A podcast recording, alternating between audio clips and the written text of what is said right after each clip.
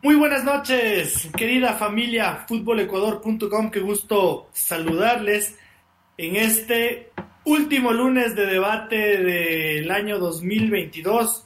Cerramos, eh, gracias a Dios, la segunda temporada, que aguante, eh, y gracias a quienes nos ha aguantado, eh, con un programa que, bueno, queremos hacerlo dinámico, queremos hacerlo divertido.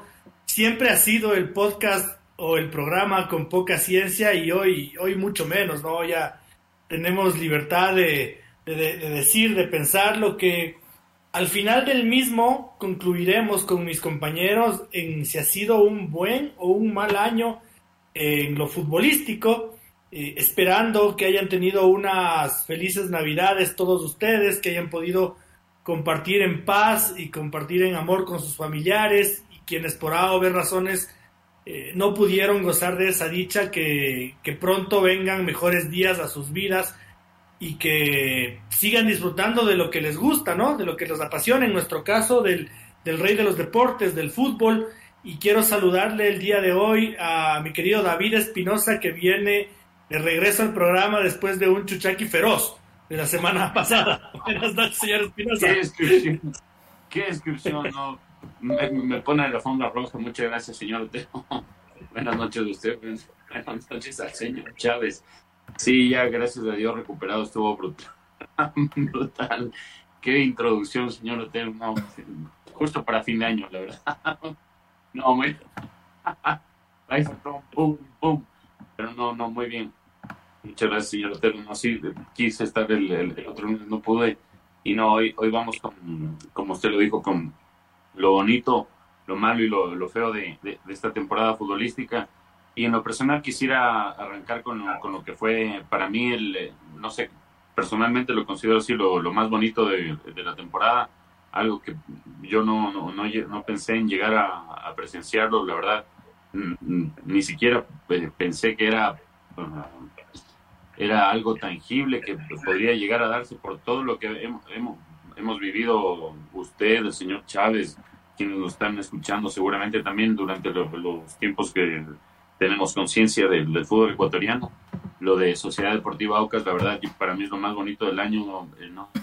quedará para siempre en, mi memoria, en mi memoria. Como saben, yo soy hincha de liga, pero creo que cualquiera, incluso hinchas de Barcelona que se conmovieron por lo, por lo, ocurrido con, con, lo, con, con lo de Aucas, que hinchas eh, con las pancartas, con las fotos de sus papás, las imágenes, no sé, que tocaron el corazón de muchos, la historia de César Farías, el invicto, no sé, fue así como a Argentina se le dio un montón de, de, circunstancias, no sé, como coincidencias con, creo que a Aucas le, parece, le, pasó algo similar. Entonces creo que ahí lo, vamos a ir eh, analizando más, más a fondo. Creo que eso sería como para arrancar lo más bonito para mí señor Otero y señor Chávez después de esa intro brutal que, metió el director. Señor Chávez, le, esperaba con peluca el día de hoy y le encuentro, pero más pelado que nadie. A ver, a ver, se, va a ubicar, se, va a poner. este, año, este año es negra, el año pasado era, era colorada. Buenas noches, señor Chávez. El chinto, ¿eh? Ahora sí, para que digan que soy el, el super chinto. Buenas noches, señor Chávez. Qué alegría estar con ustedes en este cierre de temporada. Señor Otero, muy buenas noches. Eh, buenas noches al señor Espinosa. Ya, ya que se pegó el intro con el señor Espinosa ahí, le podríamos decir qué copero. Pero bueno, lo importante que ya le tenemos aquí. También le tenemos a nuestro amigo Lenin, sí, como dicen, un, año que creo que ha tenido en, en el aspecto deportivo para el fútbol ecuatoriano cosas muy buenas, cosas muy positivas. Eh, a nivel local, a nivel internacional, el hecho de haber jugado una Copa del Mundo y vamos a tener que ir, paso a paso. Seguramente, pues, eh, como dijo el señor Espinosa, tiene su manera de, pensar, yo tengo la mía, usted seguramente tendrá su punto positivo, así que, como quien dice, vamos, vamos repartiendo el, el pescado que tiene que servirse el bacalao. Yo, bueno, ya que David ha puesto, bueno, no, no, primerito saludarle a Lenin, ¿no? Buenas noches, querido amigo, hoy llegó, llegó puntual y nos ha dejado, ya nos ha dejado, tenemos ya. nos, ha, dejado también un tema sobre la mesa que le voy a pedir al señor Chávez que lo lea para seguirlo discutiendo, porque yo creo que, salvo que usted me diga que lo, lo más bonito de la temporada 2022 ha sido el no ascenso del Deportivo Quito, vamos a estar de acuerdo en que para unos más, para otros menos, pero lo bonito es lo bonito, así que esta vez creo que vamos, vamos, a, vamos a coincidir, así que por eso le voy a pedir que, que, le lea la, propuesta de Lenny que me parece súper válida. Dice, buenas noches amigos de Fútbol Ecuador, como siempre, más responsable que el señor, que también se chumó por lo que ganó Argentina y producto de eso no yo el lunes anterior. Dice, en cambio yo temblando, temblando aquí estuve, le da palo al señor Espinosa, dice. Para él, la mejor Navidad del mundo. Argentina campeón, hincha del albiceleste desde los 5 años. Ha podido cambiar de carrito, felicitaciones amigo Lenny, y que se va el 4 a los Estados Unidos. Eh, pilas con los encargos, nos dice el señor Lenin. No, mentira. trayendo algunas cosas, don Estamos vacilando nomás. Y de ahí dice, yo les dije Aucas campeón. Cuando venía el Mundial les dije Argentina. Y el señor director dijo que no tenía chances de Argentina, pero que es, es candidato. Eh, soy brujo, señores. Eh, el pitonizo de fútbol Ecuador le vamos a nombrar ya que dé las, las predicciones 2023 con anticipación. Que Eso. A todo le achuta el señor Lenin Vladimir. Primer programa del 2023. Sí, cuando, cuando ya se cierre el mercado de transferencias, ahí, ahí le tomamos apunte de lo que diga Lenin para ver. Primer programa del 2023 que asome. Si se le cumple la, la, profecía, como en este año que hay que reconocerse, se le dio todo. se le da premio ya. Sí, se le, ahí sí se le da premio, el, fútbol Ecuador de oro. Diga. bueno, señor Espinosa, creo que ha puesto el primer tema sobre la mesa y yo, yo creo que vamos a coincidir todos, ¿no? En que eh, el título de Sociedad Deportiva Aucas, eh, por todo lo que generó y por la forma en la que se trabajó, tiene que estar dentro de, lo bueno, de lo bonito de, de, esta, de esta temporada 2023. Eh, yo, yo destaco la forma en la que Aucas ha trabajado con coherencia.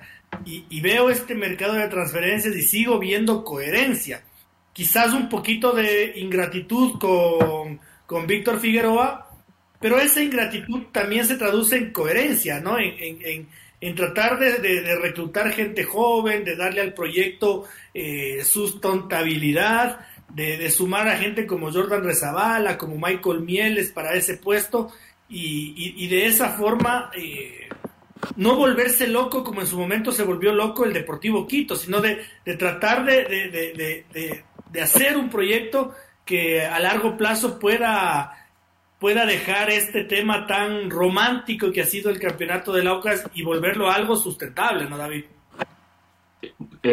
y creo que el, gran responsable nuevamente en, estos fichajes, así como fue en, el, en la campaña histórica, se le ve, se ve la mano de Farías, ¿no? En los fichajes, obviamente, cuando contrata a jugadores, eh, no sé, venezolanos, todos van a decir obviamente el DT, pero no sé, con Jordan Rezabala, con eh, la máquina Quintero, eh, se ve lo que apuesta, ¿no? Se ve que apuesta a un, gen ganador de muchachos que no, si bien a, Sergio Quintero muchos, lo, tachan y hasta se burlan porque es fácil ahora burlarse de la gente, pero son muchachos que pertenecen a una generación que única en, no sé, en cuántos años de historia de fútbol ecuatoriano, y vamos a llegar a los 100 casi años de historia de fútbol ecuatoriano, y es una generación única. Entonces, eh, si César Farías le, pone el ojo a alguien, creo que hay que darle la, razón. Eh, no, no, he visto, la verdad, muchos hinchas de, de que estén cuestionando. Sí, lo de, lo de Víctor Figueroa, obviamente, ¿quién no lo va a cuestionar? Pero cuando chequeas la edad y que ya va a los 40 en y que va a jugar Aucas su primera Copa Libertadores, no sé, es, es una decisión complicada.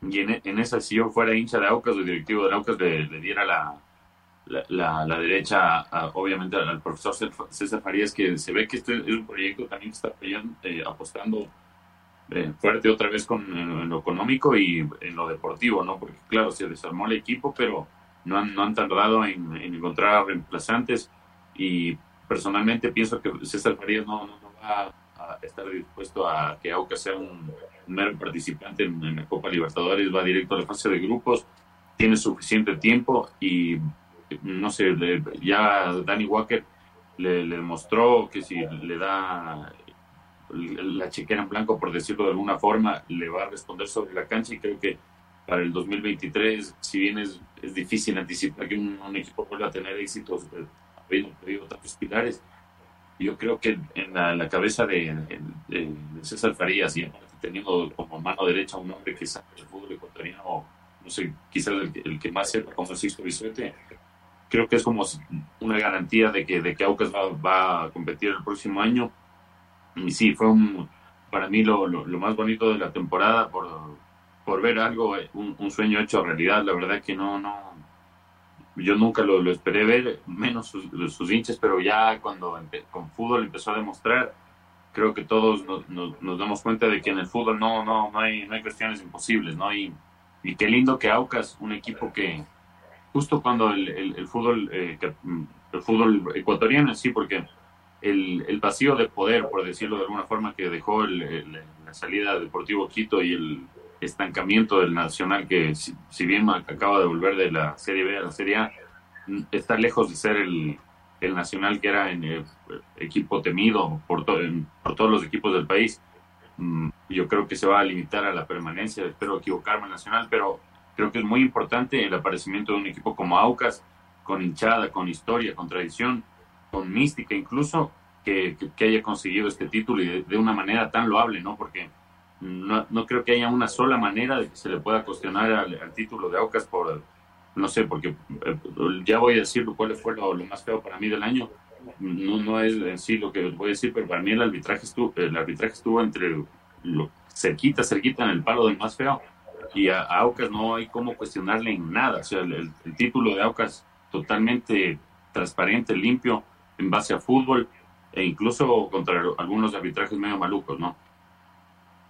Y, en ese sentido, a ver, dentro de todas las reflexiones de David Francisco, a mí me parece que se cumple un poco lo que César Farías advertía al cierre de temporada, ¿no? Él decía, nos vamos a tener que desprender de cuatro o cinco jugadores, eh, con lo que yo sí discrepo con David, es que eso no significa que se desarme el equipo, porque la super mega base del Aucas está ahí está Hernán Galíndez, está Carlos Cuero, está Luis Cangá, está, está el equipo, está Johnny Quiñones, está Edison Caicedo, está Francisco Fidrisewski, está Luis Cano, está Roberto Ordóñez, está el chico que se lesionó, que es muy bueno. Brión. Y, yo le agrego que, a ver, si es que Laucas consigue, Francisco, eh, recuperar a Steven Plaza, me parece que ese es el gran refuerzo. Eh, el bueno, bonito y seguramente barato. Si es que Aucas logra recuperar a Steven Plaza, estamos hablando de que en serio, en serio, eh, se habrán hecho las cosas bien, porque a mí sí me parece que la presencia de Cristian Alemán eh, equipara lo que te puede dar Víctor Figueroa por los motivos, por razones de edad. Y yo sí creo que lo de Michael Mieles y lo de Jordan Rezabala es loable para seguir recuperando a los poquitos rezagados de esa cantera dorada del fútbol ecuatoriano, Francisco. Justamente va, va por ahí el tema. Eh, el, sí he notado que cierto sector del hincha de Aucas se preocupa ante la salida de ciertos jugadores, pero lógicamente pues muchos de ellos dirían pues vengo de ser campeón, ofrézcame tanto. Y seguramente Aucas no quiere comprometer también sus arcas financieras ofreciendo eh, quizás sueldos rimbombantes exagerados, sino no acordes a, una filosofía que tienen. Como usted menciona, pues han llegado eh, nuevos refuerzos, tanto de la defensa, medio campo, ataque, parte de estos elementos, usted lo mencionaba, de la generación dorada sub-20, pero me parece que atrás del tema César Farías, más allá de que no, no se termina de concretar el, el supuesto de Salomón Rondón o de Juan Piañor, pues eh, atrás hay una segunda persona que creo que no se le está dando el crédito justo y tiene que ser Sixto Bisuete. Sixto Bisuete que conoce muy bien el tema de los procesos formativos en Ecuador y por eso se está apuntando a los nombres que usted mencionó, Rezabala, Mieles, a tratar de apuntar con Steven Plaza. Entonces va a ser muy interesante. Seguramente el, hincha de Laucas esperaba, creo que de un sector que me decía, ah, es que somos campeones, que venga el super fichaje rimbombante o Queremos que se mantenga un equipo de lujo. Sin embargo, apegada a la filosofía, lo que sabe hacer César Farías, como le digo, bajo eh, el segundo orden de Sisto Bisuete, que también es, es, un es un tipo muy inteligente con el tema de procesos formativos. Eh, Aucas en vez de, desarmarse creo que se está potenciando con cabeza. Ha demostrado y ya conoce muy bien cuáles han sido sus falencias. Eh, para bien o para mal, pues como usted dice, el tema Víctor Figueroa y Juan Manuel Tevez, dos casitos. Eh, la edad no pasa en vano, los, los años pesan. Lo vemos en la élite mundial, no se diga en nivel local. Y pues de la mano han, han optado por jugadores que, que, le pueden aportar mucho por su juventud, por, por, por, el talento que tienen y porque querería al menos, por ejemplo, como usted decía, Rezabala y Steven Plaza, que todavía no vemos un techo. Pero si, así bien es cierto que eh, es de las pocas oportunidades que les quedan para acabar de despuntar, de destacar, pero todavía se generan expectativas hacia, hacia dónde puedan apuntar, hacia dónde puedan llegar. Eh, señor Chávez, no sé si le lea a otro de nuestros asiduos amigos, eh, Zambachote, y después de eso usted nos propone su bonito. ¿Qué le ha gustado? Ya vamos por ahí, dice Zambachote. Quiere Está nuestra opinión ¿eh? sobre Gonzalito Plata. Dice, es increíble que tiene talento, pero por vago está desnutrido. Los senegaleses le pasaron físicamente por delante y él solo pasa comiendo encocado y no ir nunca, no va nunca al gimnasio. Y a la vez nos dice, ¿piensan que Jefferson Montero es buen fichaje para Aucas?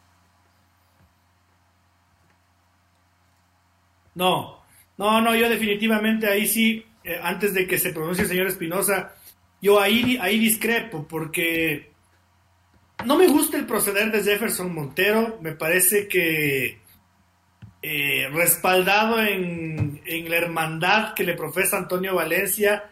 Se ha creído un Antonio Valencia, me parece que es un jugador con, mala actitud, eh, me parece que es un futbolista que, y esto no es culpa de él, ha sufrido mucho de las lesiones, y, yo hubiera preferido, o prefiero de hecho, eh, ver en esa posición a jugar a Jordan Razabal, a jugar a Cristian Alemán, eh, no sé si la experiencia de Jefferson Montero en algún momento se pueda traducir en lo que en lo que llaman en el argot futbolero el trinquero, ¿no? Eh, el futbolista problema, el futbolista que encabeza las revueltas.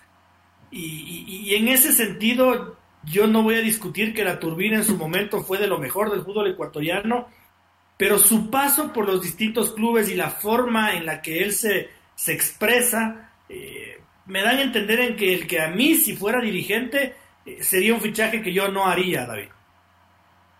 Eh, coincido en la, segunda parte de, lo de las lesiones. Eh,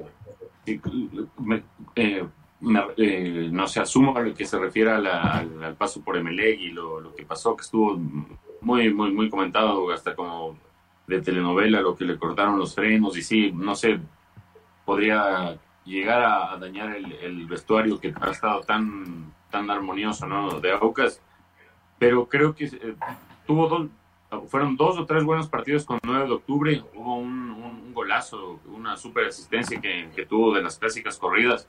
Que claro, uno dice, si ese es el, el extremo que contrata a Aucas, es un super refuerzo pero en lo que coincido con el señor Otero, más allá de lo visto futbolístico, es en la parte de las lesiones, no, no, no le han dejado en paz, eh, lamentablemente ya nosotros hemos seguido su carrera fútbol Ecuador todo este tiempo y no ha tenido un solo año que en los últimos 10 años que no esté libre de lesiones y por lo menos de unas dos lesiones por temporada.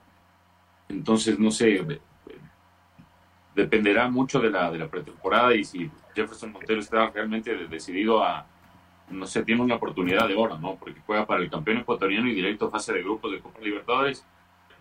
¿Con cuántos años está ahorita? Si era 32 años, creo que era el señor Chávez, no, sé si es, creo que es, 32. Creo que podría, o sea, con una buena temporada, claro, tener la, temporada de su carrera, pero le veo difícil. No sé, como, yo le doy 20%, pero si llega a ser el Montero, que, mostró en esos dos pasos, 9 de octubre, un super esfuerzo tremendo.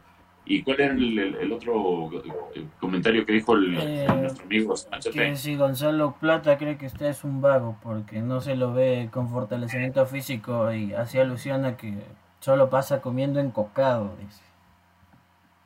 Se encocado buena comida igual sin otro, pero no, a lo que me imagino que se refiere a astronomía también es que si uno lo compara con, con Moisés Caicedo en cuanto al, físico, claro, el, el cambio de Moisés en cuanto en dos, dos temporadas en, Inglaterra es abismal.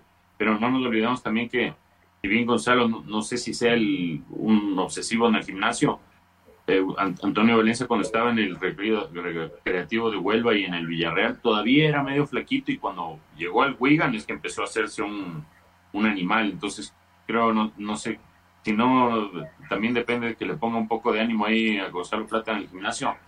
Creo que también depende de, a veces del, del entrenamiento en la liga, ¿no? Porque vean, Moisés ya está hecho un animal ya. Yo, yo a Gonzalo Plata le compararía con Jeremy Sarmiento, que yo le vi jugar hoy a Jeremy Sarmiento y ya parece, ya parece un señor grande, ¿no? Y, el, y, el, chico tiene 18 años, 19. 20, 20, pero igual es menor dos años. yo, yo cuando me refiero a lo, yo cuando me refiero a lo de Jefferson Montero, me, me, acuerdo, ¿no? Cuando él comentaba y se oponía a los jugadores extranjeros y cuestionaba las decisiones de Reinaldo Rueda y, criticaba entrenadores y criticaba decisiones de la federación, eh, que yo creo que son cosas que, a ver, le, tolero a Alex Aguinaga, le tolero a, a, Antonio Valencia. Ustedes han visto aquí, les consta que ni siquiera a Carlos Tenorio le tolero, ¿no? Le tolero a Ulises de la Cruz, le tolero a Juan Carlos Burbano, a Luis Fernando Saritama, pero Jefferson Montero, por, por amor al cielo, o sea, es un futbolista que debería dedicarse a hacer la turbina y, y, a cerrar el piquito. Y son esas cosas las que a mí me generan esta animadversión de cuando, de cuando los futbolistas se creen más de lo que son.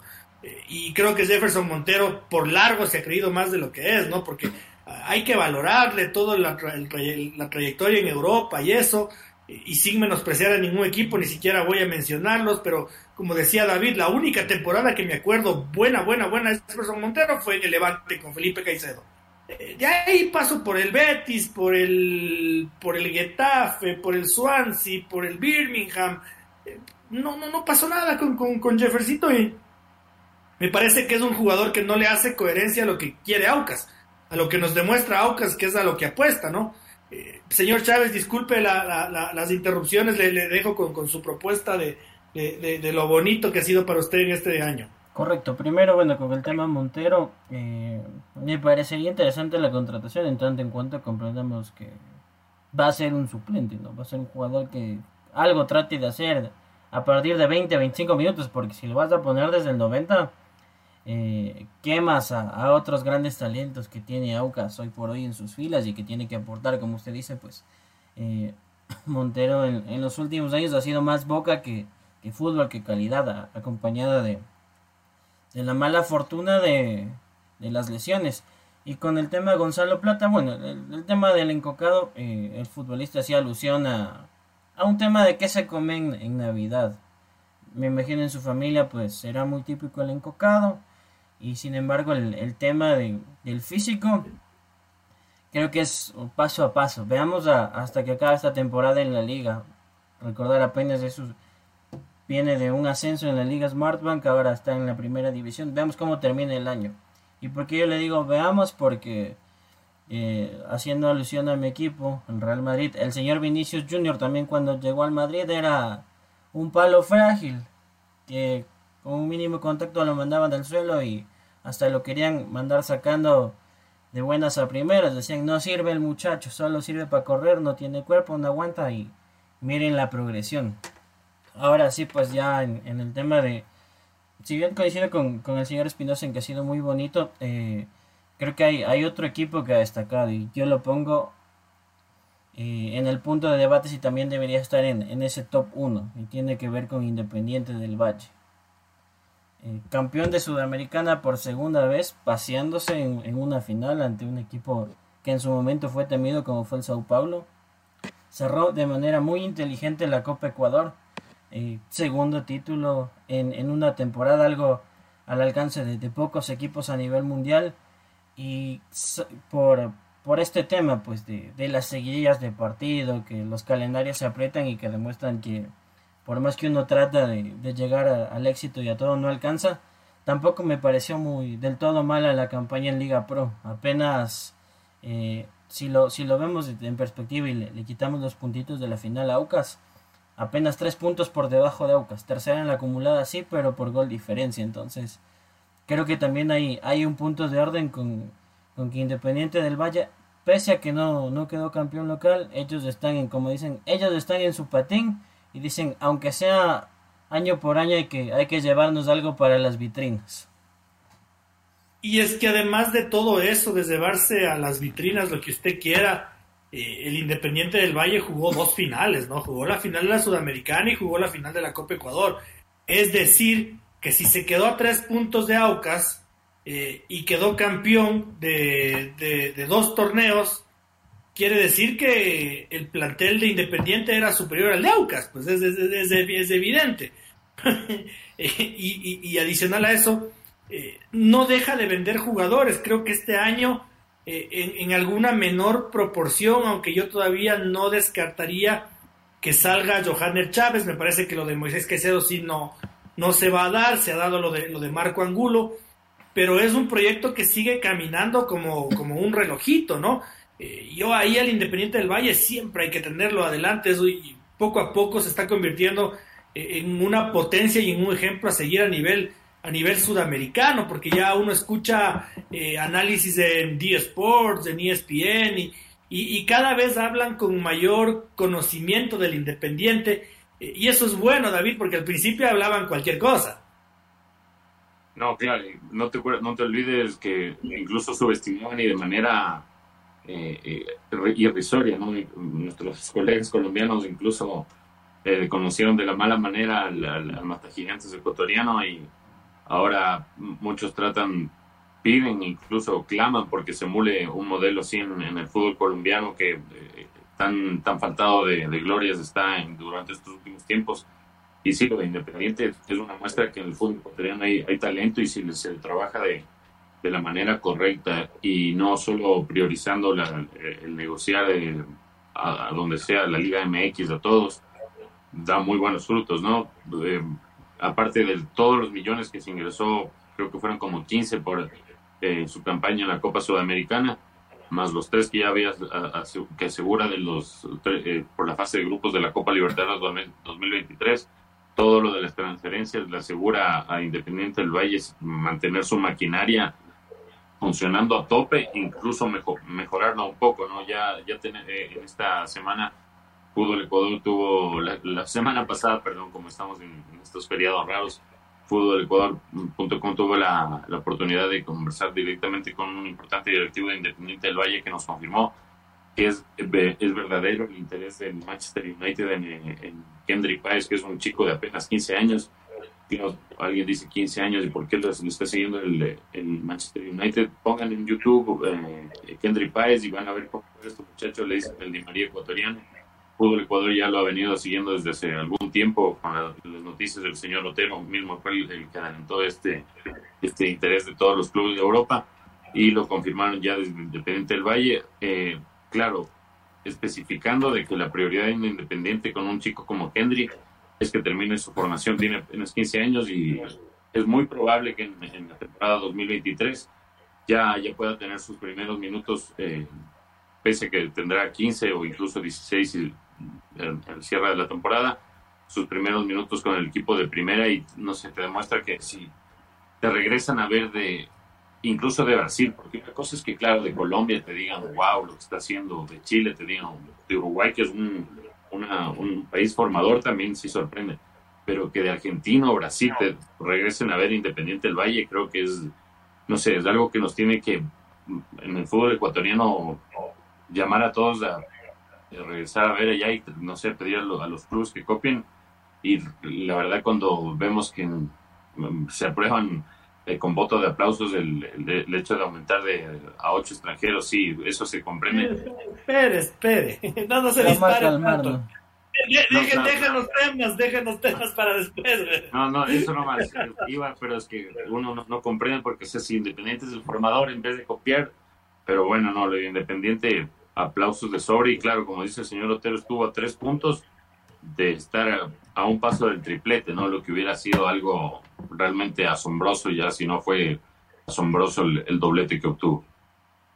Yo, yo, yo lo que sí le, lo que sí le cuestiono un poco al Independiente del Valle y que lo he hecho con dureza, ¿no? Es, es el tema este de la, de la madurez dirigencial, porque son unos genios en formar y son unos empresarios de la puta madre. Pero a mí sí me parece y, me fastidia como, como, como, periodista que se inmiscuyan en temas en los que no les llaman. Eh, que se trate de forma despectiva y se generalice con un grupo de gente, como cuando se les dijo orangutanes, y que hagan mutis cuando les pasó exactamente lo mismo a ellos. Eh, yo hubiera creído que por coherencia dirigencial, después de haberle dicho orangutanes a toda una hinchada, lo mínimo era un comunicadito que diga repudiamos lo ocurrido en nuestro estadio, tomaremos las medidas eh, pertinentes para que esto no vuelva a ocurrir. Pero el Independiente, el, yo y por eso digo, ¿no? Madurez dirigencial recalcando que son unos genios en formar talentos y son unos magísteres en economía y en finanzas pero a mí me parece que a veces en el Independiente pecan de, de, de vanidosos cuando ven la paja en el ojo ajeno y ellos no asumen nunca un error. No he escuchado a ningún dirigente del Independiente disculparse cuando cosas malas ocurren en sus estadios o cuando cosas malas hacen sus jugadores, como por ejemplo el silencio sepulcral de lo ocurrido con Marco Angulo. Eh, yo no he escuchado, pero si eso pasaba en la tienda del MLE, claro, los, los, los Nasib Neme Boys ya están, han chupado el feriado y, bla, bla, bla, bla, bla, pero acá no, acá silencio sepulcral, ¿no? Eh, y ahí es cuando yo digo, claro, el Independiente también no es perfecto, ¿no, Francisco? Correcto, eh, como usted dice, quizás el, el, punto de observación tiene que ver con, con estos temas. Eh, quizás de como dice, aprovechamos la coyuntura de, las polémicas, como decía el señor Espinosa, caso de arbitrajes, es muy fácil hablar hasta que nos llega uno y vienen las complicaciones, porque quizás sus dirigentes pregonan con que no, que hay que apoyar a los árbitros, pero vemos que en la cancha eh, es un miembro del cuerpo técnico el que está exasperado y reclama iradamente y lo quiere tratar mal al juez central, entonces esos temas no van de la mano, como usted dice, el tema Mutis y Mutis por selección. Usted, usted mencionó y lo dijo en su momento, era cuestión de tiempo que algún salvaje va a aparecer en ese estadio, ya ve, contra técnico universitario, primer partido del 2023, no pueden jugar en casa. Y el otro tema que también me parece eh, que es muy selectiva es lo que usted mencionaba con, Marco Angulo. Eh, off the record yo pude conocer que la postura del club fue, pero ya lo vendimos, entonces como ya no es nuestro, ya nosotros no tenemos nada que hacer. Pero, pero, entonces funcionó mal su departamento de comunicaciones porque el anuncio de la venta de Marco Angulo fue, posterior al, incidente. Exactamente. y, el, y, el anuncio del Cincinnati, porque me podrían decir, claro, el Cincinnati ya lo, el Cincinnati también lo anunció después del problema. Entonces yo creo que sí seguía siendo un problema el Independiente, como, no sé, para al menos anunciar que, claro, al menos decirlo de forma bonita, es un ser humano y todos nos equivocamos, pero trabajaremos en que esto no ocurra más en nuestras canteras. Exactamente. Y no olvidemos que es jugador de selección, ¿no? Exactamente. Porque, porque, porque señor Chávez, discúlpeme que le interrumpe, perdóname, eh, porque aquí el tema va más allá de que incluso uno ni siquiera puede referirse al, al acontecimiento porque eh, no hay pruebas. Eh, y hasta donde yo entiendo, una tercera, una, una tercera persona asumió la culpa de quien la tenía. Entonces, ahí empiezan a, ocurrir cosas que, a mí me parece que, son justamente las que el Independiente siempre les está cuestionando a otros. Y ahí justamente iba a terminar el, el tema Marco Angulo porque lo relacionaba. Lastimosamente no me acuerdo el nombre del chico. ¿Se acuerda el chico que estuvo implicado en, en ese accidente de Gonzalo Plata? Sí, sí, sí, sí. Como el chico, como el chico era, como el chico era joven, de formativas, era un tiro al aire de lo que podía pasar con él. Ahí sí salieron a hablar y dijeron, no, está afuera. Ahí sí pregonaron con el ejemplo y no, no se hicieron mutis. Un tema que sí eh, habría que darle el, curso a, a, sus directivos y a su gente de marketing, de comunicación. Es que también hay que, hay que responder y salir a dar la cara cuando hay un caso de crisis. Bien, señor Chávez. Sí, totalmente. E, el chico, y, se acuerdan que a este chico incluso lo, lo, separaron inmediatamente del plantel y, y, toda la situación, pero hasta donde yo tengo entendido, no, no, no es que tengo entendido, tengo la certeza, porque lo vi en una formación del Independiente Juniors, ya lo, lo, lo, reintegraron al plantel. Mejor, pero yo la verdad, más bien, o sea, Vicente Jaime. Pero bueno, Vicente, Jaime. Vicente Jaime, claro. porque, claro, él, estaba, por fortuna no, no ocurrió nada grave en ese accidente, pero en el otro sí ocurrió algo grave. En el otro, todos hasta ahora nos preguntamos qué fue lo que ocurrió, ¿no? Pero son cuestiones que, que la verdad, eh, incluso desde el país en sí, la justicia que está media, no media, sino bastante podrida, permite que se den estas cosas y no sé, el, fútbol termina siempre salpicado y afectado directamente, ¿no? Porque no olvidemos que Marco Angulo también fue convocado a la selección e incluso tenía altas posibilidades de llegar al mundial según según algunos, ¿no? Pero bueno, así así es así es lo que lo, que ocurre, ¿no? Señor Chávez, nuestros amigos no no no han escrito algo antes del corte. Pero y yo no podré plantear nada. Espérense, entonces, solo, solo voy a leer Voy a leer para pasar al, al lado del señor Otero. Dice que eh, dice Gonzalito Plata ya más de tres años, lo sigue cuestionando por el tema físico. Eh, Pero en, tiene, España dos. En España dos, en, en Portugal uno con altos y bajos. Zambachote nos dice eh, el tema Moisés Caicedo y, y, las varias novias que tiene para el mercado de invierno. Vamos a ver si, si se acaba de dar. Y dice, Independiente salva el fútbol ecuatoriano y dice, a Kendry Páez eh, es un jugadorazo, le tengo una fe infinita. Completamente de acuerdo con, con, absolutamente todo lo que ha dicho nuestro amigo Zambachote. yo, yo, dentro de lo, yo dentro de lo bueno y, ojalá que no le provoque un colerín al señor Espinosa. Eh, Argentina, no, no Argentina, no Argentina porque yo soy hincha de Brasil y lo he dicho aquí un montón de veces. Eh, voy a decir Lionel Messi.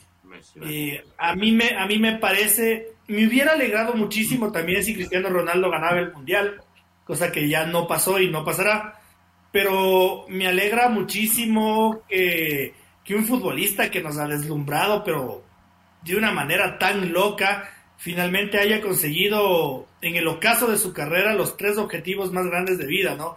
La Copa América, la finalísima y el, el Mundial me parece que es de lo más lindo de, del fútbol en este, en, este año, en este 2023, porque además acaba con muchos tabúes, ¿no? De esto de que, ah, es que el Diego es el más grande, nada. Yo la semana pasada le decía al señor Chávez, ahorita la única discusión que aguanto con Lionel Messi es compararle con Pelé. Y, y porque tiene, y porque Pelé tiene tres mundiales porque Lionel Messi ganó todos los torneos que disputó en su vida. Eh, y eso quiero ver si algún, si algún, si algún, si algún ser vivo logra repetir en, el universo del fútbol. Eh, me puse a revisar y ganó todos los torneos de divisiones formativas con el Barcelona en España, ganó todos los torneos que jugó con la selección argentina, todos los torneos que jugó con el Barça y todos los torneos que jugó con el PSG. Eh, por Dios, o sea, que que el tipo vaya a Argentina a jugar con Newell's y quede campeón de la Superliga y de, y de la Libertadores y ya estamos hablando de que no hay, para mi gusto, no hay mejor futbolista en el mundo, en la historia del mundo, ahora sí que Lionel Messi. Y, le digo con pruebas que solo acepto, solo acepto discusiones si es que me mencionan a Pelé.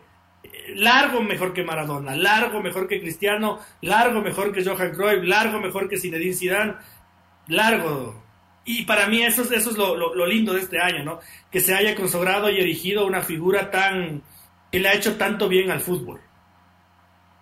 Bonita lección, señor Lutero. Bonito está. Lo de Pelé.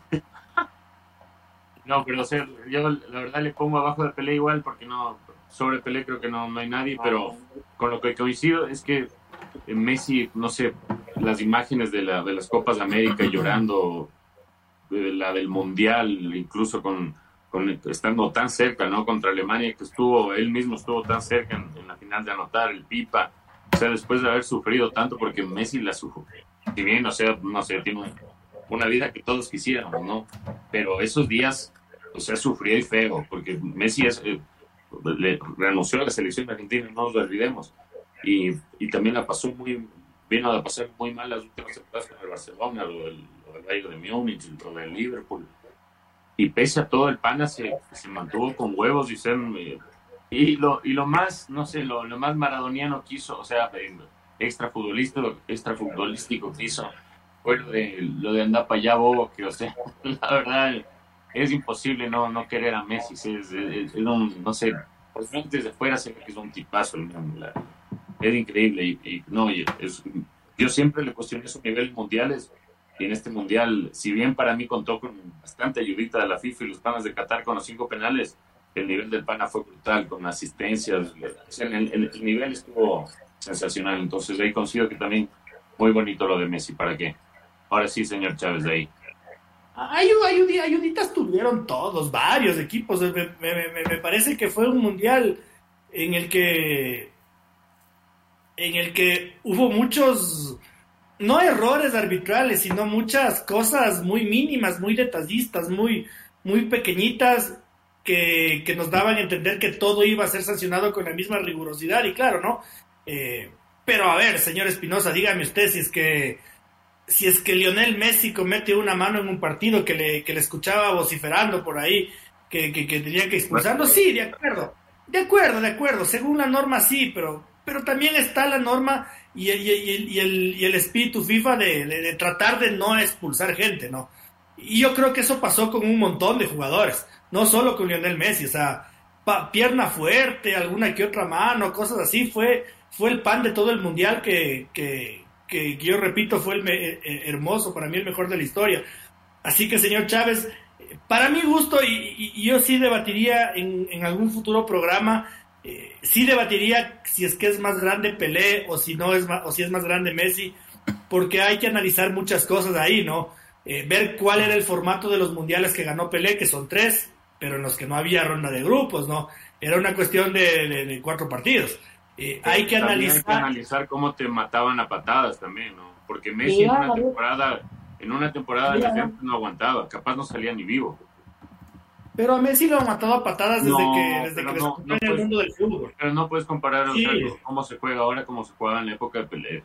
Eso es, no lo sé. No, no lo sé. Y, ahora, los balones. Y otro... una de las características de los genios, porque tanto Messi como Pelé son genios, ¿no? Eh, una característica de los genios es que los genios se adaptan, los genios de, eh, atléticos, los genios se adaptan a su entorno. Entonces, si eh, Pelé hubiera estado en esta época, quizás era incluso mejor porque no se hubiera lesionado tanto. A, a, Pelé lo, destruyeron. Le sacaron dos mundiales, a, dos mundiales lo sacaron a patadas. A Messi, eh, no solo que lo protegía la, FIFA, sino que te pitaron cinco penales y tres que no fueron. Entonces, hay una diferencia bastante grande. Pero ¿por, por, qué, ¿por qué Pelé sí se podía adaptar al fútbol actual y Messi no al anterior? No, ¿Por, qué la, reflexión es, ¿Por qué la reflexión es solo para uno y no para otro? Algo, algo que era una garantía es que Pelé no se iba a lesionar tanto como, eh, como se lesionó antes. Eso es una garantía hay que, jugaba ahora. Hay que, hay que hacer también un, hay que hacer también un ejercicio de cuántos, cuántos balones de oro y cuántas botas de oro habría ganado Pelé, que yo más o menos ya la hice y no, no, le alcanzaría a Messi. Porque en botas... Espera, espera, espera, espera. En, botas de... Espere, en botas de oro, Alberto Spencer le quita tres años la bota de oro. Pero es que justo eh, eh, leí eso que la revista France Football, ahora que está pasando todo con, con Pelé, eh, actualizó su, su en entrega del Pelón de Oro, como no la entregaba hasta antes de los 80, y sacando los conteos, le entregó siete balones de Pelé, o sea, justo los que tiene Messi. Entonces, claro, tu comparación es justo, está súper correcta, por lo que los dos están a un mismo nivel algo que yo no me creo mucho eso de que suponte que, que no jugó en Pelé, no, no vale. No, no. señor Espinosa, es que, es que lo que pasa es que la France Football no, sí entrega el balón de oro y no, pero usted tiene que irle a preguntar a gente muerta por quién habría votado.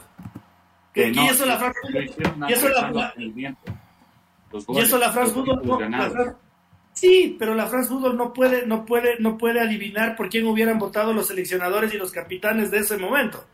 Claro, pero lo hizo basando, seguramente, en. Seguramente alguien votaba por Frank Beckenbauer, por Johan Cruyff, por Eusebio, y, no sé, entonces habrá que ver. Habrá que ver, señor, señor Chávez, perdón que le hemos dejado tanto tiempo de espera. Quiero que nos denos su opinión sobre, sobre el tema.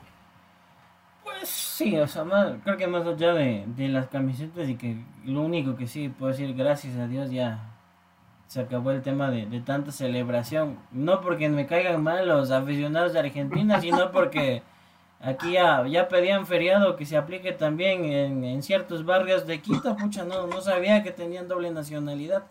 Pero sí creo que a todo fanático del fútbol, dejando, dejando de lado de, de qué equipo haya sido, la trayectoria, cuál era tu selección favorita, sí, sí es un gusto ver que un crack que lo dio todo, como usted dice, que en muchos tiempos se lo vio ya sufrido, abatido, golpeado a más no poder, eh, cuestionado por su propio país en su momento, que, que, es pecho frío, que no sirve, que no tiene liderazgo, que, que por qué no se nacionalizó con España y se iba allá y si ellos le han dado todo, pues eh, qué, qué, lindo que se cierre el episodio, quizás de, de la manera más, más tranquila y humilde, porque eh, corona un título, lo cargan en hombros. Y, Messi quiso, estuvo con su gente en Argentina y dijo, bueno, ahora sí, Antonella, coge tus maletas que nos vamos a, casita en paz en Rosario a que, a que nadie nos moleste. Como todo un, tipo tranquilo y humilde, sin necesidad de andar en, en mega fiestas, homenajes, celebraciones, no, vea, hasta en eso Messi nos, nos demuestra que si es un, un superdotado para el fútbol, pues en su aspecto personal es, es un ser humano mortal, común y corriente que, quiere también estar en paz y tranquilo. Pero si hay una caídita con escalón y ya entrados en Fernet, ¿no? No sé si han visto el video. Déjenle joder, claro, déjenle tomar, sí, más bien, aparte pero responsable, también hay una parte en el video que, que ya, ya están chumados ahí en el bus y el, el, de Paul sigue, jode y jode, y está ahí queriendo saltar, y Messi le dice, ya, chucha, siéntate. Y ahí me siento, ya me siento. ¿Qué es lo, que, le da, lo que le da la experiencia también y los años? Porque ustedes también pueden ver el, el, video de YouTube cuando el Barça gana el triplete y está Messi mamadazo por la consecución de la, de la ah. Champions. Pucha, va, la evolución y la madurez. Un cargue, no así es. Eh, otra cosa que me gustó de Lionel Messi, perdón que me alargue chicos, es, es, la última versión líder, ¿no? Esa que ya se empezó a ver en el documental del Barça, ¿no? Cuando, cuando justo cuando le cuestionaban eso y, sale el documental de Netflix del Barça y, y, es, ojo que no, tan, tan tonto no es, no tan casadito no es, pero después se ve el documental de la, de la Copa América y uno dice, vaya que el tipo sí es un una persona influyente porque además dice cosas coherentes. Eh, no como en su momento nuestro querido Antonio Valencia que decía, vamos, vamos, vamos, vamos, ya, capitán, líder, ídolo. No, no, este sí decía cosas que llegaban al corazón, al espíritu del, del equipo y a mí me parece que, que, el comportamiento primero con el árabe que le, que le reclama en el primer partido, eh, después con los holandeses, cuando, cuando se acerca a Bangal y le dice, a ver, ven y dime a la cara todo lo que estuviste diciendo en rueda de prensa, eh, la forma en la que saludó con Luka Modric y, los festejos de la gran final me dan muestra de que, de que además, además se, forjó, se forjó un líder positivo, David. Sí, coincido en eso y más que, ¿sabes cuál a mí? Eh, una de las... Yo nunca en un mundial voy a ir por Argentina, pero sé, la verdad sé cuando es imposible no ir por Messi. Y yo, una de las, no sé, de las, de las que más me marcó eh, Messi, eh, eso me ha marcado para siempre, creo, fue en la, final de la Copa América cuando derrotaron a Brasil. Y, y claro, Messi era eh, extasiado, ¿no? Todos nos recordamos de esa imagen arrodillado, que todos, todos se abalanzaron sobre él, ¿no? Pero ya después, cuando ya estaban los festejos, ya les habían dado la, la medalla, ya estaban en la joda y toda la huevada, hay un rato que están en medio de la cancha y, están cantando alguna cosa de Argentina. Y de Paul empieza brasilero, brasilero, y va a decir alguna, alguna, estupidez, alguna soez, alguna bien soez, ¿no? Y, Messi le dice de entrada, no, no, no, no, no, cállate, eso no, eso no, eso no, eso no. Justo yo nunca en mi vida había visto a un jugador argentino hacer eso, nunca, nunca en mi vida, nunca, nunca, nunca en mi vida. Y la, la verdad ahí me, o sea, ¿cómo no te va? Y después, después de eso sale la, la, imagen de Neymar en el vestuario celebrando con Messi, una locura. O sea, no, el, tipo es tocado por, por, Dios, de verdad. Es, lo que se vio en este mundial, no sé, es, como la culminación a, su carrera. Y ahora sí ya mande al corte, ver que tengo que ir a coger No, no, tengo, quiero ponerles en aprietos antes de irnos a la corte para ver si alguien nos putea. Eh, a ver, señor Chávez, dígame su top 5 de jugadores de la historia del mundo del fútbol. Así rapidísimo, juegues en las 5. Pelé, Maradona, Messi. No le escucho, dígame. Pelé, Maradona. Pelé, Maradona, Messi, Ronaldo un fenómeno. Pucha, y Zinedine Zidane. Eh. De lo que vi. Señor Espinosa. El mío Pelé, Maradona, no, o sea, Pelé, Cristiano, Messi, Maradona y Zidane. Sin ningún tipo de sustento lo de Cristiano. Se le ha explicado que es el mejor jugador de la historia, usted lo quiere entender. Mi top 5 de la historia del, fútbol es Lionel Messi, Lionel Messi 1, Pelé 2, 3 Zinedine Zidane, 4 Johan Cruyff y 5 Maradona. Ese es mi... Bastantes, ¿no? En Zidane coincidimos los tres, güey. Porque todo el mundo se olvida de Zidane y me, me, me como verga. Y aparte como entrenador, loco, le ningunean, imbéciles. ¿Qué todo pasa? el mundo se olvida, todo el mundo de Zidane ni nada. Es un monstruo, pero para mí largo. Eh, señor Chávez, no sé si hay mensajitos y nos vamos a una pausita. los últimos de San Machote en este bloque dicen que tenemos que tomar en cuenta de que a Pelé, claro, no le hemos podido ver. Eh, si debemos analizar que ahora el fútbol es un poquito más que el fútbol de ahora es más físico que el del tiempo de Pelé, muchísimo más técnico también. Y que nos, nos saca nos saca la envidia, así como Kiko dice. Que él ha visto un amistoso Portugal Argentina y vio un Messi y Cristiano. Son envidia más allá de, los Madrid Barcelona. y dice que él, su, su top 5. Messi, Pelé, Maradona, Ronaldo un fenómeno y CR7. Así nomás con, con esta tanta de vuelta y, qué lindo que es hablar de, fútbol, ¿no? Esto con, con, espirituosos nos vamos hasta, hasta mañana. Te gana, dice eso, qué, lindo que es debatir, qué lindo que es debatir de fútbol. Yo, yo a mi querido Zambachote le digo que la, la máxima obra maestra que he visto en mi vida de fútbol fue, tuve la posibilidad de ver dos partidos de, de Liga y uno de Champions del Tridente del Barça en el Camp Nou. Vi a, Neymar, Suárez y Messi. Yo vi a Neymar, a Suárez, a Messi, a Xavi, a Iniesta y a Busquets jugando ahí mismo. Y eso era un deleite porque cuando uno ve fútbol, y, nuestros amigos coincidirán, en la televisión enfocan a dónde está la pelota. Pero cuando uno está, en el uno, uno, ve uno está en el estadio, yo me acuerdo, la cosa más hermosa que he visto fuera de cámaras es ver jugar a Neymar sin balón. Que qué, qué monstruo, qué locura lo que, lo que jugó lo que jugó Neymar en esos, en esos años con el Barça y, esos son mis, mis máximos logros, logros deportivos. Eh, bueno, pero vamos, tampoco el año ha sido color de rosa y sobre todo en el fútbol ecuatoriano, ya David nos daba alguna luz y, justo voy a empezar con él, ¿no? Pidiéndole, dándole la palabra de, eh, no creo que alcancemos a lo malo y lo feo, así que vamos a mezclar los dos, ¿no? Que, ¿Qué es lo que, lo que le cabrió hasta, hasta la bilis?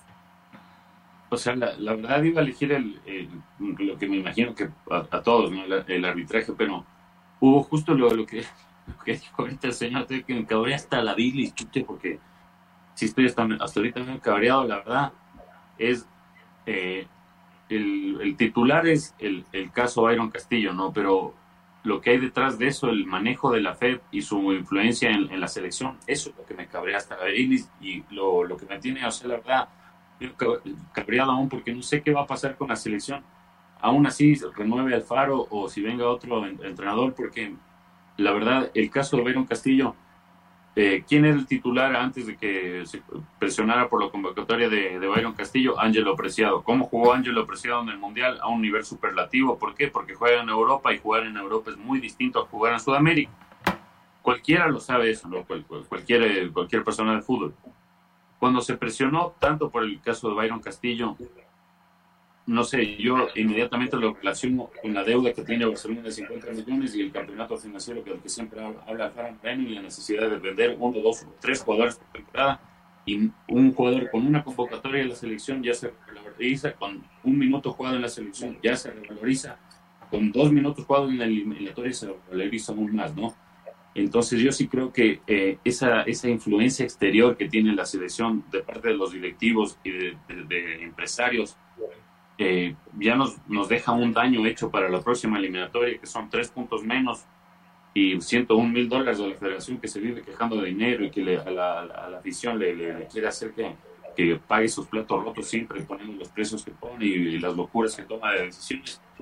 Entonces, eh, no, nadie da la cara de la federación sobre el, el caso Bayern Castillo. Francisco Vegas anda firmando tratados con, gente de Arabia Saudita. No sé en qué le pueda beneficiar eh, un tratado del fútbol ecuatoriano con gente de Arabia Saudita, que el, el fútbol de Arabia Saudita lo máximo que ha conseguido es el triunfo eh, y, que, que, le hizo de, despertar a Argentina al Mundial y después se fue en la misma fase de grupos. Entonces, eh, algo que sí me cabrea, como dice el, señor Botero, y que me tiene cabreado y, mm, y no, no, no, no me, no sé, me tiene incluso hasta enemistado con, con la selección, porque no puede ser que hasta ayer en la, en la, en la cuenta de, de, Twitter de la selección sigan posteando huevadas del maldito partido con Qatar. A esa selección de mierda le ganaban todos los equipos del Mundial que jugaban contra Qatar, le, le ganaban. A Costa Rica, todos le ganaban y siguen posteando como que fuera un logro. ¿Qué, ¿Qué, pasa? La gente no es estúpida, basta. O sea, ya se les ha dicho. No parece que entienden. Alguien tiene que pronunciarse sobre el caso de Byron Castillo y pronto. No puede ser que el, el, abogadillo de, de, de Castillo siga diciendo, no, que cómo apelar al, al no se le apela, ya tenemos tres puntos menos.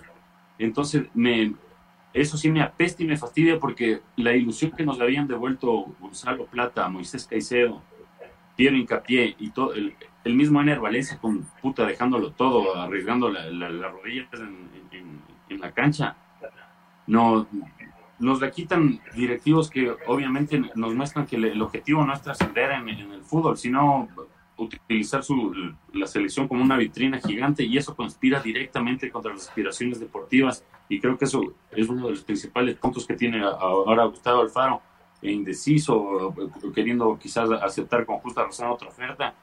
Y, y si no sé, si mantiene este, este tipo de personas en la FED será muy muy difícil que la selección pueda llegar a, no sé, a trascender como todos los que amamos el fútbol soñamos con verla disputar una, una final de Copa América o pasando otra vez de octavos de final, creo que va a ser muy difícil. Y ese es el, para mí lo malo y lo feo que me, que me dejó este año en lo futbolístico. Es que yo, yo coincido plenamente con David, volviendo a una reflexión que alguna vez ya la hice aquí, ¿no? Eh, no sé si es del equipo de todos o es del equipo de ellos. Porque, porque claro, está, está el caso Byron Castillo, yo decía en el Mundial, me parece que, que Francisco Egas, como todos los presidentes, sí debió pararse en la zona mixta, al menos al final del Mundial. Eh, me parece una infamia que se, se, festeje una eliminación en primera ronda. Eh, es muy diferente decir que se ha hecho un buen mundial, que creemos en el proyecto, que le vamos a dar todo el apoyo, porque eso es muy diferente a lo logramos, no, no, no logramos nada. Y, y, sobre todo, a mí me, me cabrea eh, la indolencia para con los medios de comunicación, que finalmente somos, somos los ojos no de la selección, en su, en su ámbito son los ojos del Ministerio de Salud Pública, en su caso son los ojos del presidente de la República, eh, la prensa son, son los ojos y deberían tener como mínimo un trato racional. Eh, no que se permite el ingreso a un entrenamiento de Ecuador y los chicos de la selección entrenen por poco dos canchas más allá. Eh, entonces no hay cómo tomar ni una foto, ¿no? Ya se sabe que no hay cómo hablar, pero ni una foto les vamos a dejar tomar. Que estén ahí comiendo chicle y, viendo cómo se cruzan la cancha los directivos. Que fue lo que pasó porque lo vi. Y porque nuestro enviado especial de Fútbol Ecuador me lo comentó. Eh, me parece una infamia que eh, Ener Valencia sea su propio vocero y él tenga que actualizarle a los medios el estado de su lesión. Eh, si es el goleador histórico de la selección ecuatoriana de fútbol, como mínimo parte médico, ¿no? Como, como lo hacen clubes que medianamente han entendido cómo es la situación, eh, o como lo ha hecho Brasil, que, que, que, es el ejemplo al que deberían, al que deberían seguir todos. Me, me, me, parece, me parece una locura que, que, no haya ningún pronunciamiento, como dice David, sobre el caso Byron Castillo, sobre el caso Gustavo Alfaro. No tenemos ni puta idea de qué pasa con la selección ecuatoriana de fútbol, pero sí nos piden que descarguemos la aplicación y que paguemos la premium, ¿no? ¿Quién chuchas les va a pagar y, y dejarles 5 dólares si, si no es el equipo nuestro, es el equipo de ellos? Eh, me parece una infamia que, que Michel Deller sea el, el, encargado, el único dirigente del fútbol ecuatoriano que puso la cara en Qatar, eh, que fue el único. Me parece una infamia que se filtren cosas espeluznantes como lo que ocurrió con el canal del fútbol, que no sé si era una noticia, era una exclusiva, era un dardo, era una crítica. Nunca entendí ese post sin pies de cabeza, filtrando lo que Gustavo Alfaro quiere ganar y pidiendo coherencia comparándole con Daniel Scaloni. Acá cualquiera puede pedir lo que le dé la puta gana de, en cuanto a sueldo, y es problema suyo si aceptan o no. Pero filtrar ese tipo de información y valerse de un medio evidentemente pro federación para, para hacer campaña sucia, en serio eso sí ya es creernos que somos todos unos idiotas, Francisco. Correcto, pues eh, creo que, como decía David, el, manejo institucional de nuestra selección ha, dejado mucho que desear. Incluso mire cómo se fueron, porque se van un, sábado previo a la, gira final en Europa eh, sin una rueda de prensa, por una puerta de atrás, sin despedirse de, de como decía Gustavo Alfaro en su libro, de la gente, de su hinchada, que es quien les alienta y les apoya y les encaminó, pues en alguna parte cuando los partidos eran bravos. Y con, este tema de, de dimes y diretes y que, que todo, como decimos, son incertidumbres. Nosotros mismos hemos publicado, supuestamente van a ir al tribunal suizo pero no tenemos un estamento que dice, vamos a convocar rueda de prensa y en efecto es esto. Todo, todos ha estado de momento en, en una fuente de la federación dijo por aquí esto, otra dijo por acá aquello. que usted menciona pues el, manejo comunicacional en Qatar e incluso cómo, cómo, se, cómo no se blindó ni se supo manejar el tema de los jugadores. Si los jugadores están en su día libre, pues eh, que hasta que se encuentren con sus seres queridos, con sus representantes para para lo que ellos quieran hacer, pues que tengan una seguridad, una escolta. No que, sea como, por más que nuestros padres del periodismo se jactan de que no, yo me iba afuera y en las trincheras y estaba y le jorobaba la paciencia hasta obtener la entrevista, pues los tiempos han cambiado. Y dentro de eso estaba también que se supone que se termina una conferencia, si tienes mañana previsto una rueda de prensa, que no les estén molestando en el sentido de acercarse. ¿Y cómo está? Y sí, vas a estar bien, no vas a estar bien, Ángel, usted esto y aquello, porque desvirtúa también el, tema de, cómo se manejó. Entonces uno dice, a ver, todo el equipo dirigencial más su equipo de comunicación estuvo a la altura de cómo se debía tratar el tema de una Copa del Mundo o se fueron a, tomarse fotos en, los edificios muy bonitos que tiene Doha. Y como, como decimos todos, pues ya, a ver, la, la Copa del Mundo se ha acabado, los días han corrido, el próximo lunes ya estaremos en un 2023. ¿Y qué va a pasar con el proceso? Está el técnico, no está el técnico, nadie da la cara. Eh, el bueno, el otro día el señor Espinosa creo que sí se pudo contactar con Francisco Egas.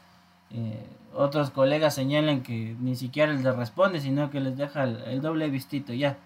Entonces también el, el, silencio no colabora. Cuando por último sería tan sencillo decir, buenas tardes, buenos días, buenas noches. Estamos trabajando en eso. O no podemos hablar por el momento del tema, pero hasta mostramos cordialidad. Porque nos están dando la, la perspectiva, como dice el señor Otero, de eh, este es nuestro, nuestro grupo, nosotros lo manejamos como nos viene en gana, respondemos como nos da la gana, bajo, los, bajo nuestros términos, en nuestros medios, y allá el resto, que se joda si no está de acuerdo, aguantarse. Y esto, y eso, y eso, Francisco, deja las claras que, que les chupa un huevo. Porque, porque realmente a mí, a mí, a mí en serio, sí me enojaría, me ofendería que me dejen en doble visto azul. Pero ya, o sea, si por último habla con el Alfonsito Lazo en la red, que, le encanta a, Francisco, ya, ya, ya, yo me, ya yo me conformo, ya yo me conformo porque, porque seguramente va a despejar las dudas de los ecuatorianos, eh, en el momento exacto, en el momento justo, eh, que nos va a decir ustedes son unos burros y no saben nada porque la, la cosa es así, pero ni eso. Eh, y entonces uno dice, a ver, ¿cómo, cómo un ente tan, tan grande y poderoso como la Federación Ecuatoriana de Fútbol no tiene un manual de comunicación. Porque, porque son lineamientos básicos de, no es el, no es de la yo hago aquí como lo que me da la gana, como en su momento Isidro Romero, ¿no? Que, que eran sus épocas y, y, aquí mando yo y se dice lo que a mí me dé la gana. Pero ahora no, pues ahora les digo, la selección de Brasil, eh, hablando de, de, Latinoamérica, nos ha dado una muestra clara de cómo funcionan las comunicaciones. Hasta para cagarla, ¿no? Hasta para, hasta para poner un gatito al, al lado. Eh, tienen su jefe. Tienen el jefe de prensa que se encarga de, de, que su momento, de que su rueda de prensa, su organización funcione como tiene que ser. Claro. Eh, claramente cuando Tite deja de ser el técnico se lo agradece y se le dice que ha dejado de ser el técnico. Muchachos, por la rueda de prensa tienen que pasar todos y al que le da la puta gana habla y al que no, no. No como ocurrió con Ecuador que esperaron a que cierren las Lanford del estadio para salir por la puerta de atrás. Entonces eso es irrespetar a todo el mundo y, y no tener idea, idea de cómo se maneja una potencia. Entonces, eh, a, mí me, a mí me deja esto muy claro de que qué pena por esta linda generación, por este gran cuerpo técnico, eh, con sus errores en el Mundial que, que, yo los he apuntado, pero me da la clara de que ni de fundas estamos para jugar cuartos de final, pues no lo merecemos, no lo merecemos, David. No, no, eh, eso, y eso es justo lo que cabré y decepciona, porque la verdad, o sea, en, cuanto a potencial, es, es, imposible no ilusionarse, creo que con lo que vimos o sea, en las eliminatorias, porque o sea, el, el, el baile a, a Colombia, el, a Uruguay, el haberle ganado a Chile allá. O sea, todas esas cosas. Yo la verdad dudo mucho que a, los directivos, o sea, a Francisco Díaz le guste así mucho, mucho el fútbol, así como le gusta al resto de la, de, de la, de la gente, porque no, no me explico esa actitud que tiene, la verdad es...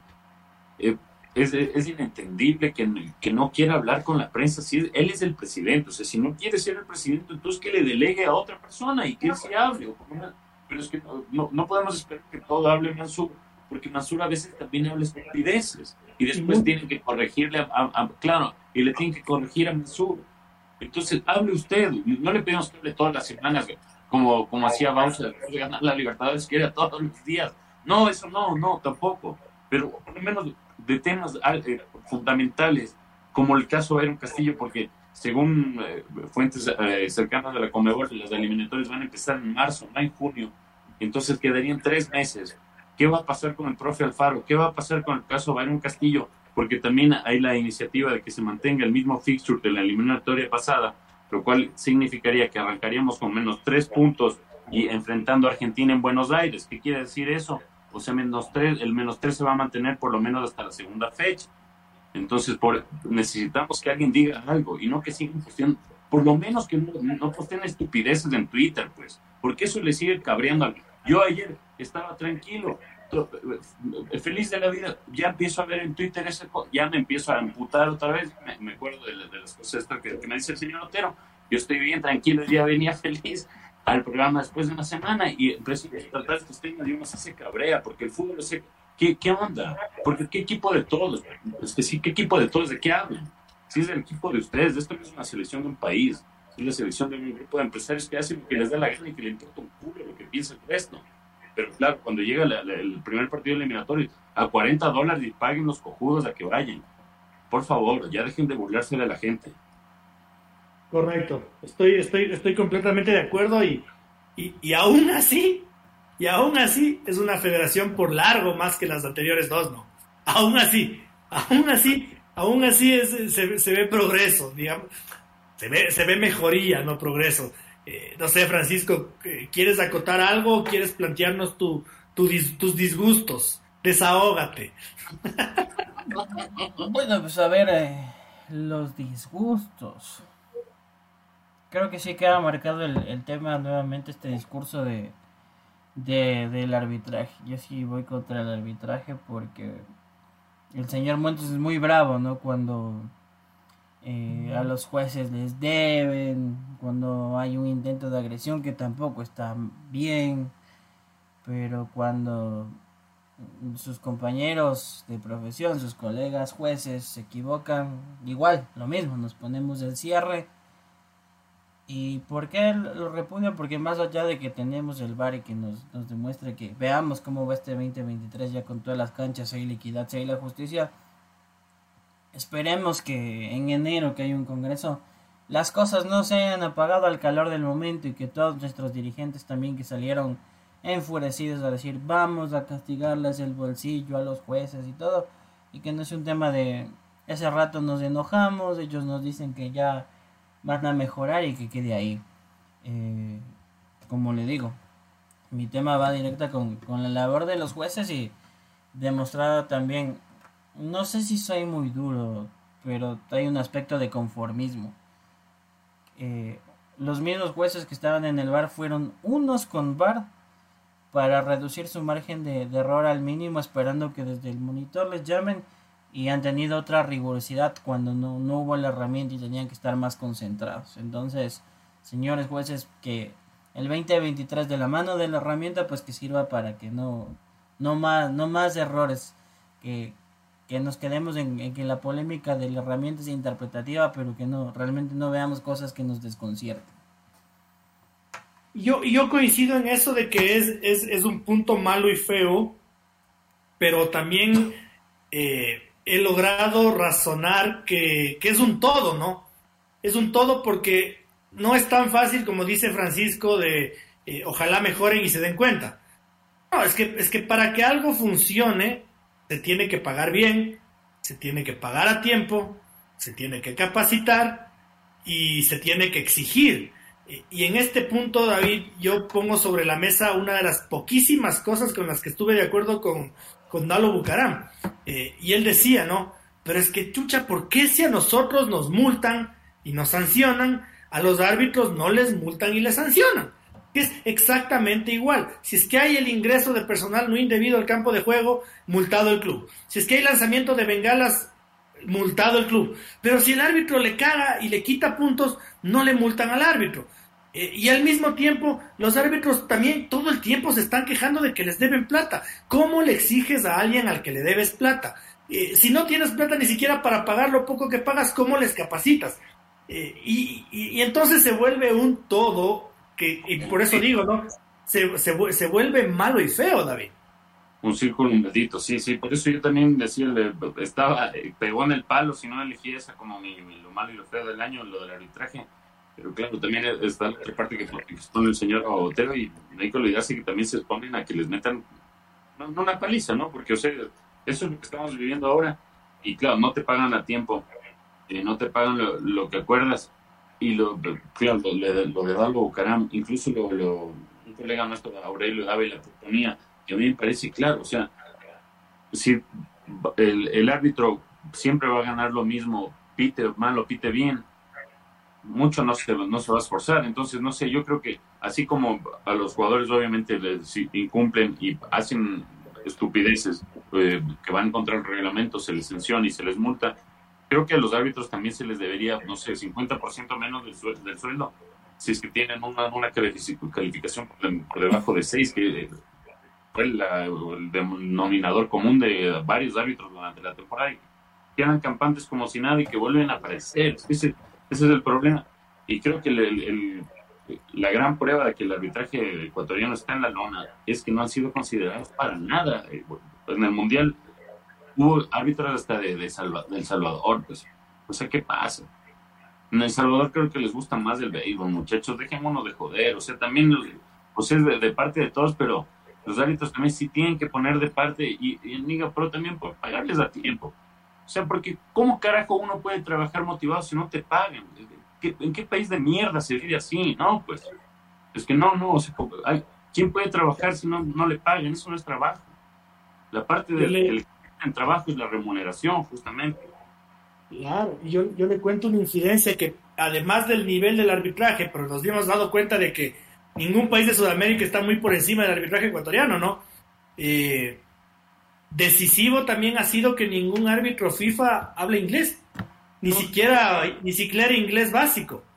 Entonces yo me, pongo, yo me pongo a pensar, Francisco, ¿cómo carajos le entregas la escarapela FIFA a alguien que no habla inglés? y no digo que, que, le vaya a fluir el inglés, ¿no? sino que sepa decir eh, offside, foul, ball. no, eh, pero que entienda algo que te dice alguien. select your choice. Eh, you shoot first. O sea, cosas muy básicas. No, no, no, le, no le pido que escriba un libro, pero ¿cómo chuchas le entregas la escarapela FIFA a alguien que, que, no habla inglés? Eh, y, y, y, y, eso, eso un, por un lado, Francisco, y por el otro, a ver, yo también veo que en, el, en la Liga Pro no terminamos tan mal como empezamos, y ahí entra en juego lo que, lo que dices tú y lo que dice David, ¿no?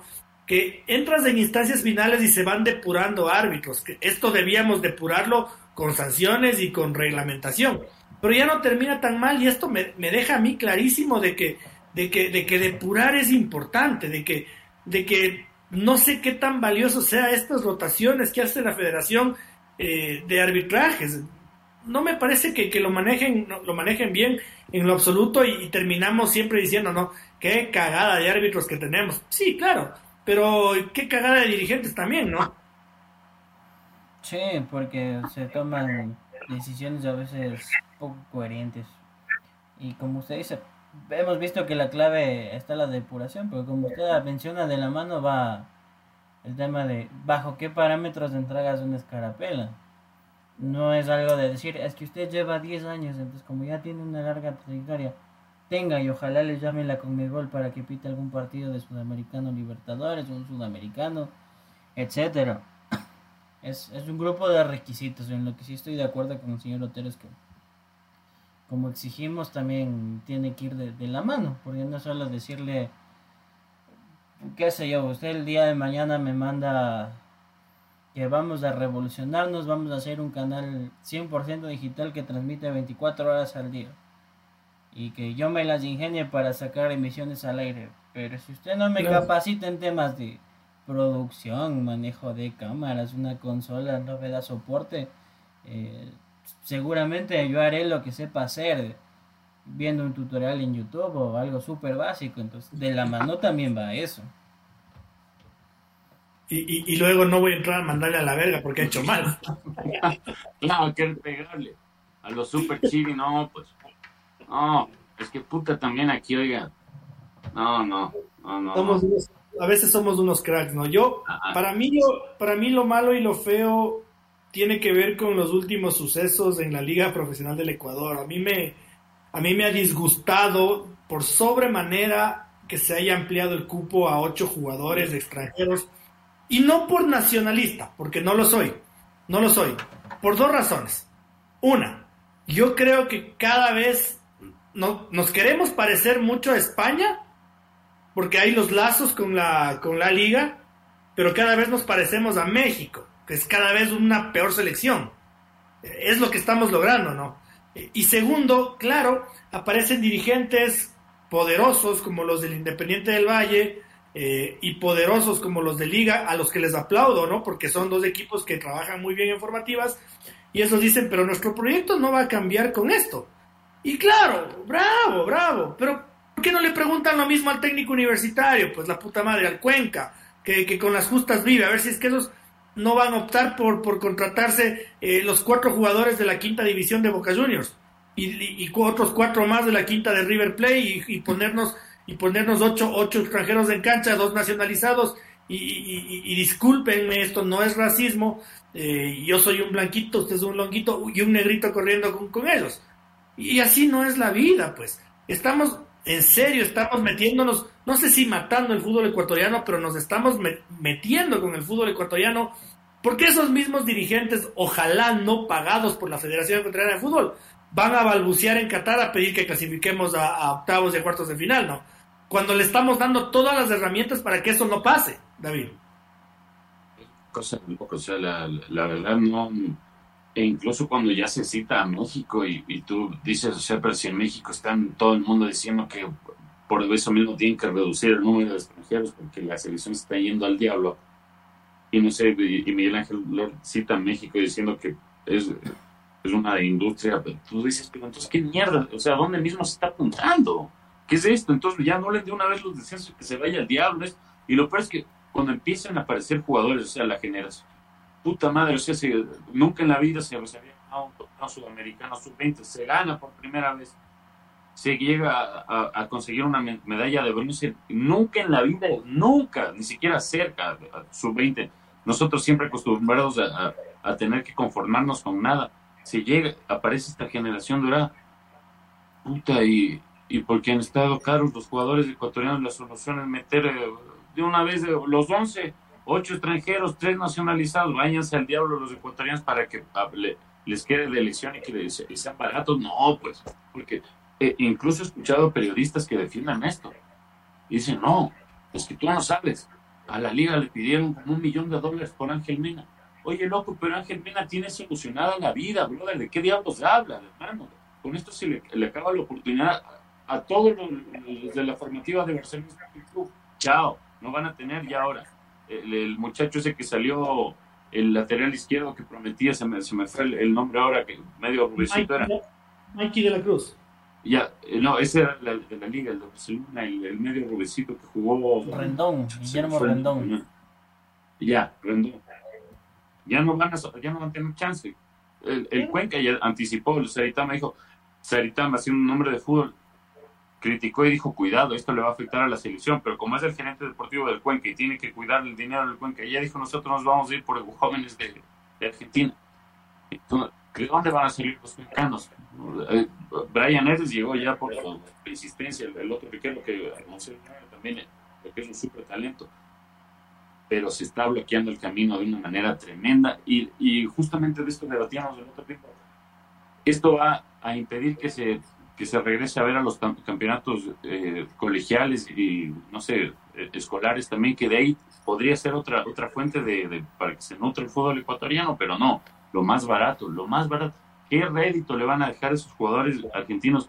Por favor, vean lo que ha pasado con Espoto, Lucas de Lima, Pietra, de los, sin temor a equivocarme, a, ojo de buen cubero, como dicen, de todas las contrataciones extranjeras, de todos los equipos, un 70% fracasan. Es una verdadera locura. Entonces, yo también con, con el señor Otero coincido plenamente, si no es, si no es el arbitraje que le meten a la selección, esta decisión de ampliar el número de extranjeros, espero que no nos equivoquemos, pero yo creo que va, es una daga en, la costilla del fútbol ecuatoriano. Y es que, y es que señor Chávez, eh, un Lautaro Díaz, te aparece uno en un millón, ¿no?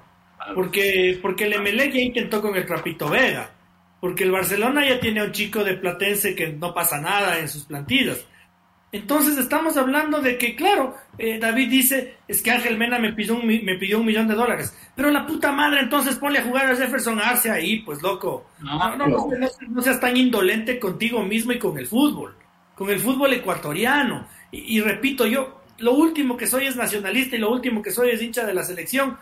Pero, pero a mí sí me parece que es un facilismo dirigencial eh, rotundo, ¿no? Un sentarse, sacar la panza como el Homero, poner la lata de cerveza ahí, ocho extranjeros, tráeme al, al, quinto delantero de Boca Juniors porque se le pagó 500 dólares y ya. Y, pregúntele al Macará lo que le pasó, ¿no? Por, por, por esos chistes. Sí, de, son, son varios temas que, que van de la mano, lastimosamente. Como usted dice, pues, como hemos analizado, si vemos la, larga de cartera de, jugadores extranjeros, solo que pasaron este 2022, eh, siendo demasiado optimista, daría un 35, un 40% buenos resultados y el resto, pues, como no dio para, para casita, pero los dirigentes eh, predominan el tema eh, monetario, le, voy a ser infidente por el, el tema inflación y todo, pues el señor Lautaro Díaz en Argentina no llegaba ni a ganar mil dólares. Entonces, ¿qué hizo el señor Lautaro Díaz? Ojo, para ellos, negocio redondo, pues, me voy a Ecuador. Y lastimosamente, pues creo que eso sí, de como, como usted decía, hay un montón de contras. Creo que el, pro y lastimosamente en esto tiene mucha responsabilidad el, el tema empresarial. Es que sí le, le han sobrecargado al mercado ecuatoriano. No digo que nuestros futbolistas no, no deban ganar lo que exigen a un precio de ficha, porque de Moisés Caicedo, si el, día de hoy 85 millones, creo que lo, lo es y lo vale, pero de la mano también vemos locuras. Vemos que ciertos jugadores, porque en su momento venían con cierta trayectoria, por ahí campeonaron, pero ya están en, en, en, el, en el punto de, disminuir en su rendimiento, en, la base baja de su carrera y quieren seguir ganando X cantidad y todo. Y eso va matando y afectan a los presupuestos y demás. Y volvemos a este tema de los extranjeros. Yo, yo solo le voy a dar un caso. Decían que de Janer Corozo, que el, costo de, la ficha liga le habían pedido 3 millones de dólares. Con todo respeto, pero no, no creo que valga 3 millones de dólares. Pero ahí le doy su punto de razón. Si es que no tienes para eso, no vayas al mercado internacional pero se apunta a tu proceso de scouting. Y ahí volvemos al, punto de origen. Quizás son pocos los equipos que, apuntan a un scouting responsable para tener un semillero. O Orense, Liga Independiente. Pero a la vez, ¿qué es lo que está pasando? Que no van guiados de una filosofía. El único que se guía por una filosofía es Independiente del Valle. En, se ven en las oh. escuelas formativas desde cierta estatura, posición, edad y ciertas condiciones. Y ahí vamos. Lastimosamente, como vemos que en el caso, por ejemplo, Liga Barcelona y que son equipos que tienen que resolver al corto plazo sus objetivos, en que si es que no quedan campeones, no clasifican a Libertadores, se arma la grande.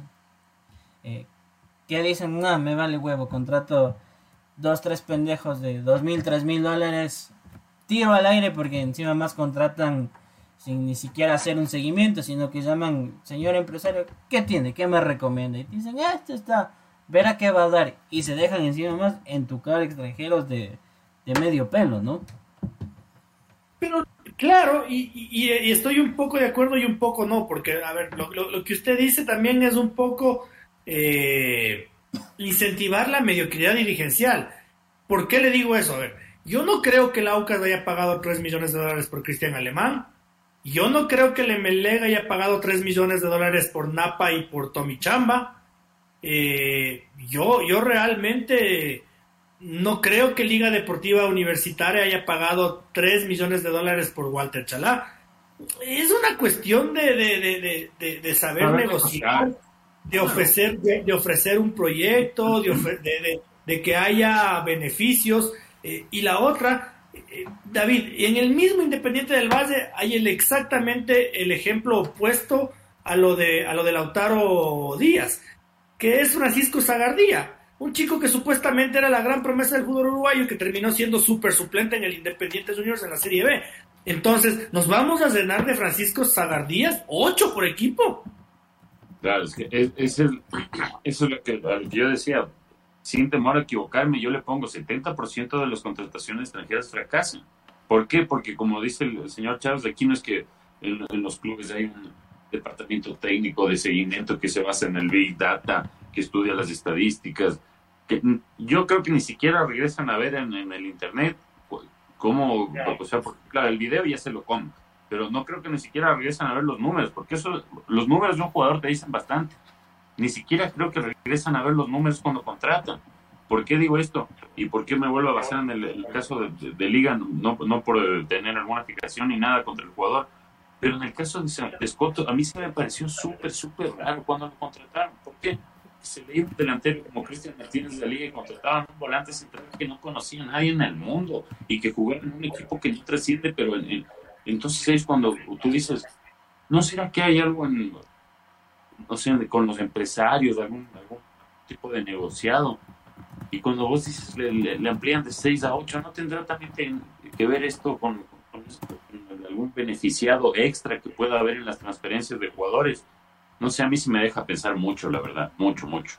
Y, para cerrar, Francisco, eh, siguiendo con lo que dice David, yo me acuerdo claramente que en este programa nosotros dijimos, eh, viene Romero, un chico un chico que incluso, no sé si, seguramente es mentira y ojalá sea mentira, estaba señalado en Argentina por cosas por debajo de la mesa, con el equipo, y, nosotros aquí también decíamos, a manera de broma, ¿se acuerda, señor Espinosa? Ojalá que los de los extranjeros de la liga no se demoren año y medio en adaptarse. Dicho y hecho, toditos se demoraron un año, 12 meses en adaptarse. Y a tal punto que ahí ya, ya, está negociándose afuera, ¿no? Y claro, y por eso viene otro. Estudiantes de La Plata y, ojo que otra vez ya viendo a periodistas, un negociazo para la liga la, transferencia de Zaire Romero. No, no, no, no le va a llegar nada de eso porque la, plata que le tendría que dar a estudiantes de La Plata es lo que le tenía que pagar Liga a Estudiantes por el, el fantasma Ángel González, que contrató Liga en vez de mantener a Jefferson Arce por pedido de su el día. Entonces, ahí otro ejemplo de si es positivo o no el ampliar de 6 a 8 el número de extranjeros. Y, y, para que cierres tú, Francisco, yo tampoco creo que el Independiente haya pagado 3 millones de dólares por Jordi Alcibar. Créeme que no creo, no creo. Eh, no, seguramente que no. Y ahí, ahí viene mi pregunta, y si creen que sería una solución. Emular el modelo MLS. La MLS se autorregula. Tienes un tope salarial para tus jugadores, por decir base, eh, normales, y para tus jugadores franquicia tienes eh, determinada libertad financiera. Algo así creo que se podría aplicar aquí en acorde con Liga Pro. Acorde a la posición que terminaste, tu presupuesto, apuntar algo así. Si es que, si es que tanto, eh, en este caso, si es que tanto problema es, el tema financiero, si es eh, la mezcla entre salvarle las arcas a los clubes y tener un producto. Yo, yo no creo que estemos preparados para tanto capitalismo en una región pues definitivamente de, izquierda, perdón que me meta en la política, no creo que estemos preparados para tanta maravilla, para, para, tan, para un capitalismo eh, tampoco, tampoco imperfecto. Tan, tan regulado, tan poco imperfecto, digámoslo así. E, e, entonces, yo para mí, para mí la solución, y lo, decía en Twitter, ¿no? Por mí contraten 100 extranjeros, pero la solución es lo que hace Brasil, ¿no? Bueno, tienes 100 extranjeros, pero vos puedes relacionar 5. Los que, 5. Vos puedes tener, en, contratar 200 si quieres, contraten a todos. Pero cuando vos presentes tu lista de convocados puede haber 5, papá y, yo tenía esa esperancita, ¿no? Esa, esa, esa ingenuidad en mi alma, ¿no? Cuando le hacen la pregunta y van a rever, no, los ocho en cancha. Hijo de puta, y entonces, y si es que el Barcelona le pone a, los otros tres nacionalizados. ya frotándose las manos los periodistas de, Barcelona, ahora sí un equipo sin ecuatorianos, chucha. Con el Quito, Burray y, y cuál más, y, y Leonay. Ahí ya están los, los magos ya. claro, entonces 11. Qué jodidos, jodidos me parece un total despropósito, un, piponazgo, una vagancia, una mediocridad absoluta eh, y, sobre todo una incapacidad para, para convencerle a alguien de que tu proyecto es bueno, ¿no? Porque eso me, están dejando en claro que los dirigentes del fútbol ecuatoriano se asumen, se asumen como un equipo malo, que, es incapaz de, de decirle, ve Jordi, a ver, yo no te puedo pagar ni vergas lo que ganas en, el Charlotte FC, pero te voy a dar vitrina con la copa, con la copa esta, te voy a permitir que vivas cerca de esto, te voy a ofrecer cierto auspicio y seguramente dice, a ver, loco, para estar sentado en el Charlotte donde no me da ni la gana de aprender inglés, vuelvo a mi país y, tengo mis beneficios y ya, pues veo un proyecto lindo. Pero el resto de equipos no tienen nada que ofrecer, eso me queda a mí clarísimo. clarísimo, que, que, le puedes traer a un, a, un pobre chico argentino con una inflación de del carajos a ofrecerle 600 dólares y que, y, que, y que con eso sea feliz, porque manda 100 dólares a su familia y con eso son millonarios. Entonces, ¿qué, qué desastre, qué desastre. Eh, en fin, mil disculpas por el editorial. Eh, hoy, señor Espinosa, no hay, no hay reflexión final, sino quiero que me diga su balance después de lo hablado. ¿Ha sido un bueno o un mal año? Ha sido un buen año. Ha sido un buen año, yo creo, O sea, bueno, en, lo futbolístico, las cosas positivas creo que han, superado a, las han superado la, han, superado las negativas y eso creo que lo convierte en un buen año y que incluso también te, genera esperanza para el futuro, pero obviamente también hay cosas como esta última que, te, te, hacen, te golpean la cabeza, te dicen, o sea, hay esperanza, pero hay, hay que luchar y, y, darle duro, ¿no? Porque hay gente que no, no, no, le gusta el progreso. Cosas como esto último que hablamos de los dos extranjeros te matan el futuro, ¿no? Cuando vos tenías la esperanza de que, de que, hay un mejor, un mejor mañana, dices, no, no, no, no hay un mejor mañana. Vamos a, vamos a narrar un partido de la Bessi, Esqueloto, Gianco Pinechi, le pasa a Romonchuk y cabeció Shrek y gol del Mushuruna, puto. Qué, desastre, Señor Chávez, ¿ha sido un buen o un mal 2022? Creería que sí, si lo podemos calificar, me quedo con un 7-5 sobre 10. Eh, muy positivo lo de Aucas, muy positivo lo de Independiente. Creo que la selección ecuatoriana cumplió hasta en su momento con la clasificación.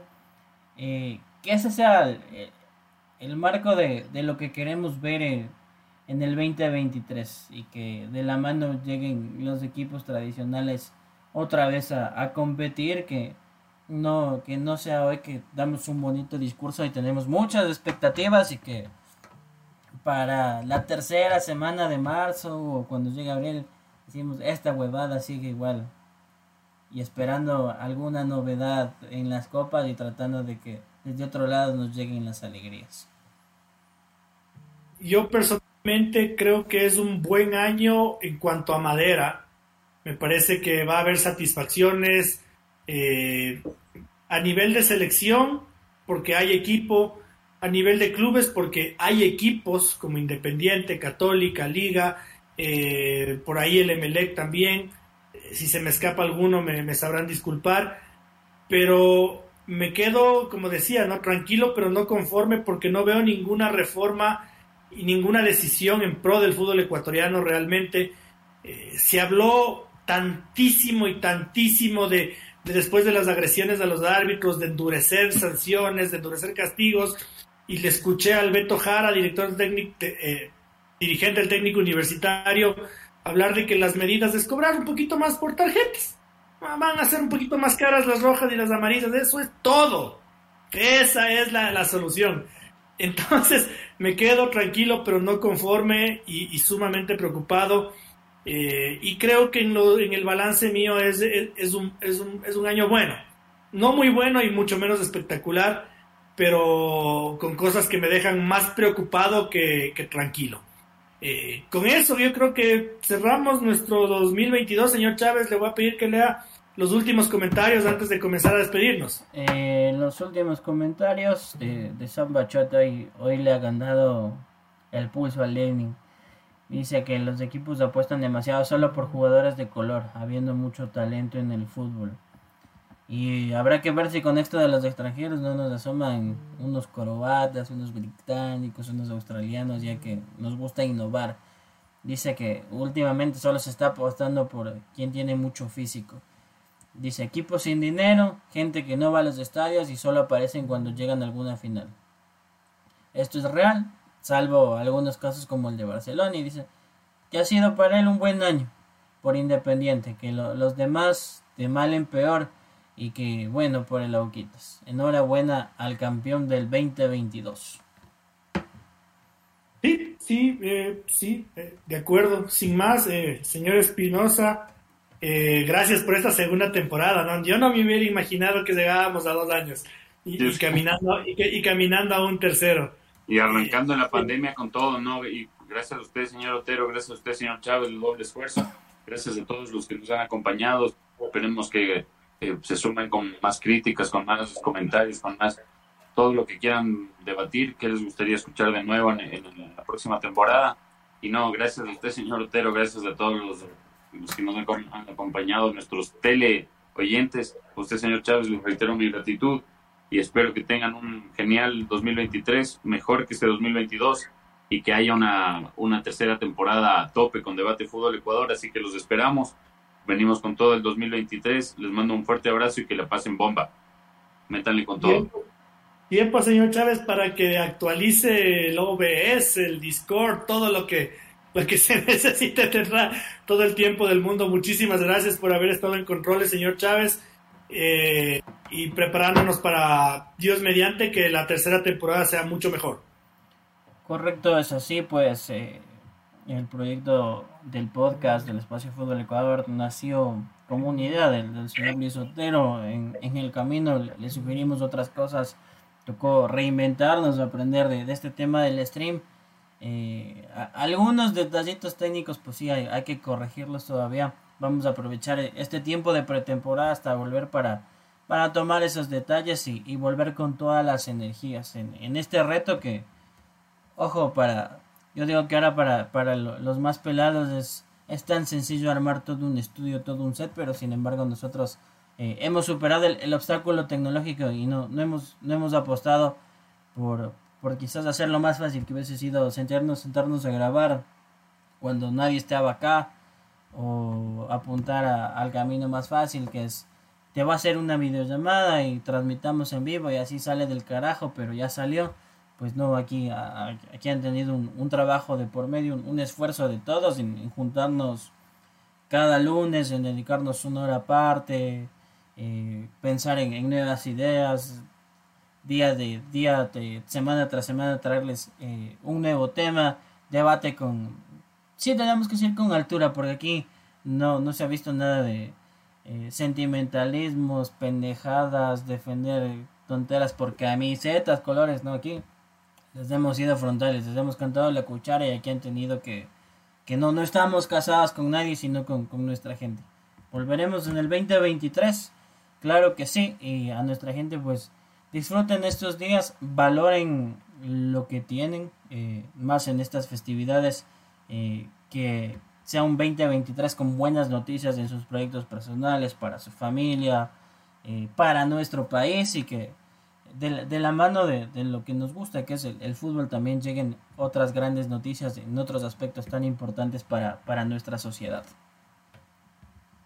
Sí, muy agradecido con, con, todos ustedes quienes nos acompañaron lunes tras lunes eh, aquí en el en vivo, que nos acompañaron después en nuestros podcasts síganos, eh, juzguennos, critíquennos, recomiéndennos, putéennos, porque eso sí, sí hemos estado a la altura, pero sí soy un poco mal hablado y, no, y no pienso cambiar, gracias a Dios. Entonces, lo que sí, el compromiso de, seguir mejorando, de pulir detallitos, como lo decía Francisco, de superarnos de las limitaciones económicas que, que lo padecemos todos cuando, cuando hay este tipo de emprendimientos no, no todos somos Ibai y podemos montarnos ese set, pero trabajaremos en aquello, trabajaremos en tratar de darles alguna sorpresa, eh, de profesionalizarnos y mejorar este tipo de, espacios para que sean más, más acogedores para ustedes. Y respecto a, a futbolecuador.com, sí, ¿no? Lo de siempre para el próximo año, eh, por sobre todo la independencia periodística, por sobre todo el esfuerzo para para mantenerles informados de la mejor forma posible a, todos quienes nos siguen en, nuestras redes sociales, en nuestro portal, en nuestros espacios. Eh, seguir siempre eh, luchando por superarnos, pero por sobre todas las cosas agradecerles y desearles que eh, lo mejor del mundo para, para sus familias, para sus negocios, para ustedes como seres humanos, que el 2023 venga cargado de, de mucha esperanza y de muchas ganas de, salir adelante. Es la única forma que, tenemos de superarnos y sobre todo eh, de hacer cosas que nos hagan felices. Porque trabajar por esa bendición sí es posible y, hay que lucharle hasta el fin para, que se haga, para que se haga realidad. Nosotros de nuestra parte les invitamos a partir de las próximas horas a que escuchen nuestro cierre de temporada en las plataformas de, eh, de Spotify y de Apple Podcast. Estaremos estaremos como siempre acompañándoles eh, y sí, nos vamos a hacer extrañar eh, algunas semanitas, pero volveremos recargados y con, con una furia suprema. Un abrazo grande y feliz año.